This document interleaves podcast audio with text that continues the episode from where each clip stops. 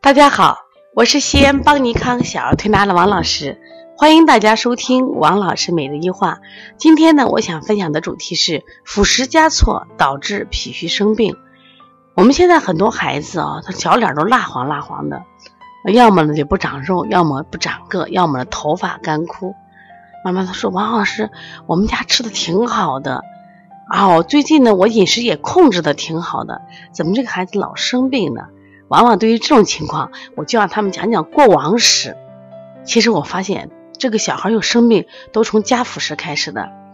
妞妞妈妈就跟我说：“王老师，哎呀，我现在想想看，真后悔啊！如果有机会能重养一回啊，我真想把我的孩子塞到肚子里重生重养。从我们小时候加辅食的时候，爸爸总说多吃肉，多吃肉。那我自己也没主意，我就给他每天都会吃肉，鱼呀、虾呀换着样吃。后来呢，就是孩子就开始吐。”频繁的吐，结果呢，这个孩子后来脾胃越来越差，越来越差。其实提到这个加辅食啊，我觉得特别重要。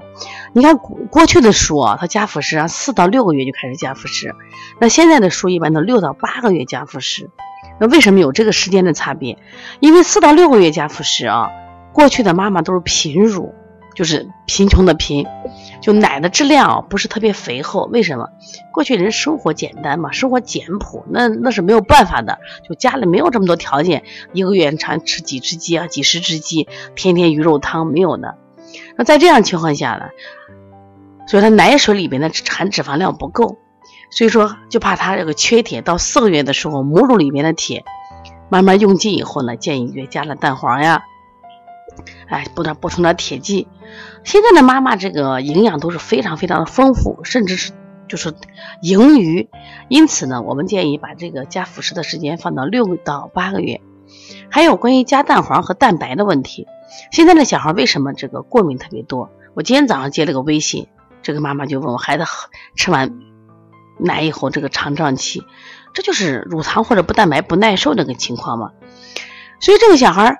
你加蛋黄，我们都让八分之一，然后四分之一，最后二分之一，最后到加全蛋黄。一般加全蛋黄放到十个月。特别提到蛋白，最好一岁内不要加蛋白，因为其实，在我们人体里，很多小孩啊最容易蛋白不耐受，就会出现吐奶、胀气、打嗝。小孩肚子胀了疼嘛，就到夜里就马上夜里加重，就哭啊闹啊不得了。这都是加蛋白加早了。更不让去吃肉，大家都知道，小孩一米一岁呢，最好不要吃咸的东西，因为说对肾不好，咸入肾嘛。其实蛋白也是，你个蛋白质吃多了以后，它也通过肾代谢。我们现在家长老觉得多吃肉有营养，这个话为啥不对呢？因为我们不是老虎，不是狮子，老虎、狮子的生物链它是吃肉的，那么牛的生物链它就吃草的。其实你看，张开嘴，你有什么样的牙齿，吃什么样的食物。我们的牙齿三十二颗牙，二十八颗牙都是平时跟牛一样，只有四颗吃肉的牙齿。所以说，人类的营养大多数来自于五谷，而不是来自于肉。也不知道什么时候，我们现在营养观念完全错了，多吃肉，多喝奶，这是有问题的。那么结果家长就在一岁内就给孩子加肉、加羊肉、加牛肉、加虾。前段时间有个七个月的孩子吃大闸蟹，哎呀，我说你们这有病了都。真的是有神经病！我说你你你这个东西就是再好的，不管是哪个国家买来的，那你是不是考虑他人体，他这个实际能不能去吸收得了，能不能承受得了？特别是我们现在包括一些教育也出问题了，三岁的孩子就开始进行了什么这种精英培育啊，学这个各种各样的东西，那你就觉得他有没有这个能力去驾驭去承受？不管，我们就想着考北大考清华。你就这样给我做，结果这些孩子就被我们完全是整坏了，胡胡整坏了。所以这个孩子在一岁内，如果你这样一加的话，他脾胃完全是差了。大家记住一个道理：，实际上这个孩子在小时候他是吃五谷百味，应该是准确的说尝五谷百味，而不是吃各种食物。他的一岁内的辅食还主要是什么？呃，主食还主要是奶，而不是什么呀？就吃这种东西。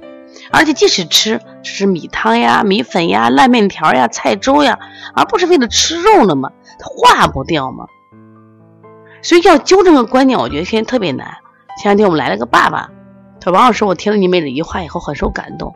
他说我发现你每次讲一句话的时候，实际上在改我们一个观念，而这个观念现在已经根深蒂固。他说你难不难？我我说只能是佛度有缘人吧。我们尽我们的力，把我们所知道的正确的育儿知识给到大家。曾经可能我们都错过，我们从错误中要走出来嘛。但现在的家长又开始往那错误方向走，所以最近邦尼康就开展就是走进月子会所，从那刚出生的孩子，给什么新手妈妈就要讲这个道理，不敢给孩子这样胡吃。所以这个孩子。过了岁以后，发现有的小孩就不吃，或者有小孩就挑食，或者小孩就脾胃很虚弱，你调起来就很难，因为他老生病嘛。那脾虚的孩子啊，他整个功能都差，比如说我们后天的营养来自于他都不吸收嘛，所以说孩子就容易咳嗽，有的孩子特别容易便秘，毛病就来了。因为现在的孩子鼻炎特别多呀，我觉得鼻炎啊绝对不是小病，这都是脾虚导致了。因为脾虚以后，他整个功能都下降。所以他鼻的肺的宣发也差。中医啊有一句话说的非常好：“脾为肺之母嘛。”脾虚的孩子得鼻炎，那不用说了，那是准准的。所以我希望今天这个分享啊，希望大家这个加辅食要特别重要。当然，这除了加辅食，我们正常吃东西也是一样，五谷杂粮为主，肉水果为辅。否则的话，你的孩子一定会在治病的路上走着。所以希望大家一定要好好学习呢啊，一定要好学习。我们也会推出一系列的课程，帮助大家成长。那么，呃，如果想学习邦尼康的这种辩证和学习舌诊，我们都有书籍，像我们关于鼻炎腺样体的书，关于二十八种发烧，还有这个小儿舌象辨析，黄老师讲临床辩证这一类的书籍，都可以在淘宝邦尼康小儿推拿啊搜着。如果大家想买的话，可以加邦小编的微信幺八零九二五四八八九零。如果有问题的话，可以直接打我的电话幺三五七幺九幺六四八九，或者加问呃打加微信幺五七七幺九幺六四四七。好，谢谢大家。